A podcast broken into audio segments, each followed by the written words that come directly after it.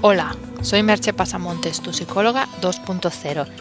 Ya sabes que puedes encontrar más información de lo que hablamos en estos podcasts en www.merchepasamontes.com. Allí también encontrarás información sobre mis servicios de psicología, coaching, cursos, etc.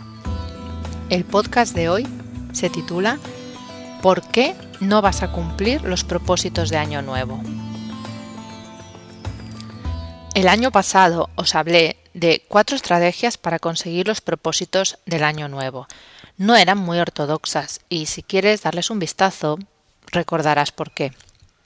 Este año solo os he propuesto una cosa, que es encontrar aquello que os apasiona. Y he propuesto eso porque la principal razón por la que no se consiguen los propósitos del año nuevo es porque son solo pensamientos, deseos sin conexión real, solo una proyección de nuestro yo ideal. Y por eso, para saber por qué no los vamos a conseguir, en la mayoría de los casos siempre habrá excepciones, vamos a repasar qué es eso del personaje. Solemos tener miedo a descubrir quiénes somos, realmente, porque vivimos escondidos detrás del yo ideal, de ese personaje que fuimos creando de niños y conforme crecíamos. Ese yo ideal es lo que aspiramos a ser, o sea, el personaje. Cuando la mayoría de la gente habla de perfeccionarse, no está hablando de descubrirse de verdad y ser más auténticos, sino de conseguir todavía más ese yo ideal autoimpuesto. La sociedad se aprovecha de esa aspiración a querer ser más ideales y nos vende mil maneras para conseguirlo, que nos dejan al poco tiempo insatisfechos y nos hacen seguir en esa búsqueda. No es una búsqueda fácil, porque para saber quién eres has de renunciar, aunque sea por un espacio de tiempo, a quien quisiste ser.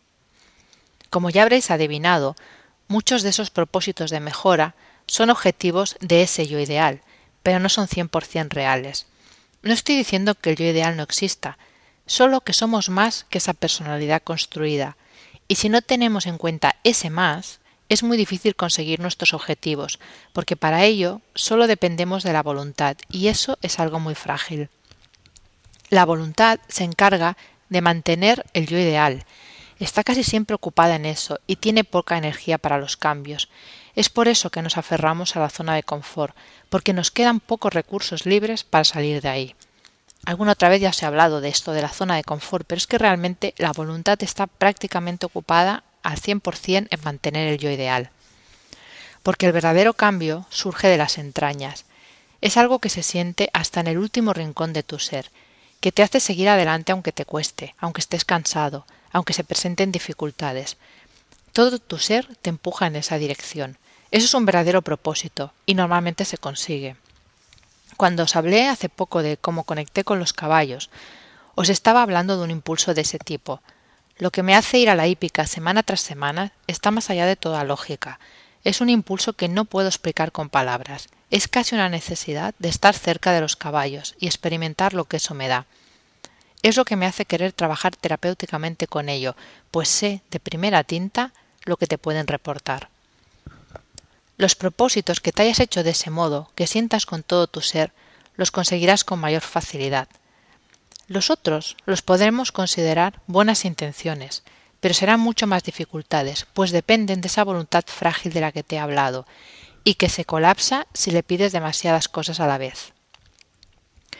Si llegado a este punto sientes que estás más en el bando de las buenas intenciones que en el de los verdaderos propósitos, te recomiendo releer o volver a escuchar el post de Cambia el chip y seguir esos pasos. Haciéndolo así, tendrás más posibilidades de sacar adelante alguna de esas buenas intenciones. También te advierto que diferenciar esos dos yoes el yo ideal y el yo ideal y el yo real no te será fácil, no lo es. Te recomiendo ayuda para ello, sea conmigo o con otros terapeutas que sean de verdad profesionales, porque lamento decirte que solo no lo vas a conseguir, pues la propia estructura del yo ideal te lo impedirá.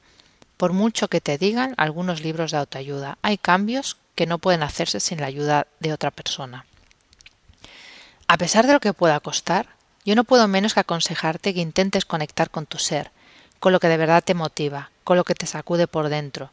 No está mal que tengas buenas intenciones, pero no te olvides de los verdaderos propósitos, esos que te acercan a quien realmente eres. Porque los consigas o no los consigas, en ese camino encontrarás experiencias y satisfacciones, y te acercarás a algo más real, más auténtico, más sólido, algo que no depende tanto de lo externo, que te acerca a otro tipo de estabilidad interna. Y en ese camino es donde puedes encontrar el tipo de satisfacción que más se parece a la felicidad. O tal vez sea la felicidad en sí misma.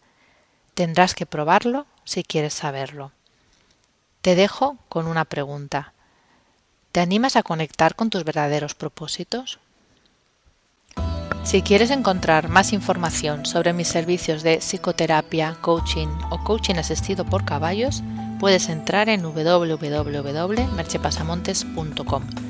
Hasta aquí el podcast de hoy. Nos escuchamos en el próximo podcast. Bye bye.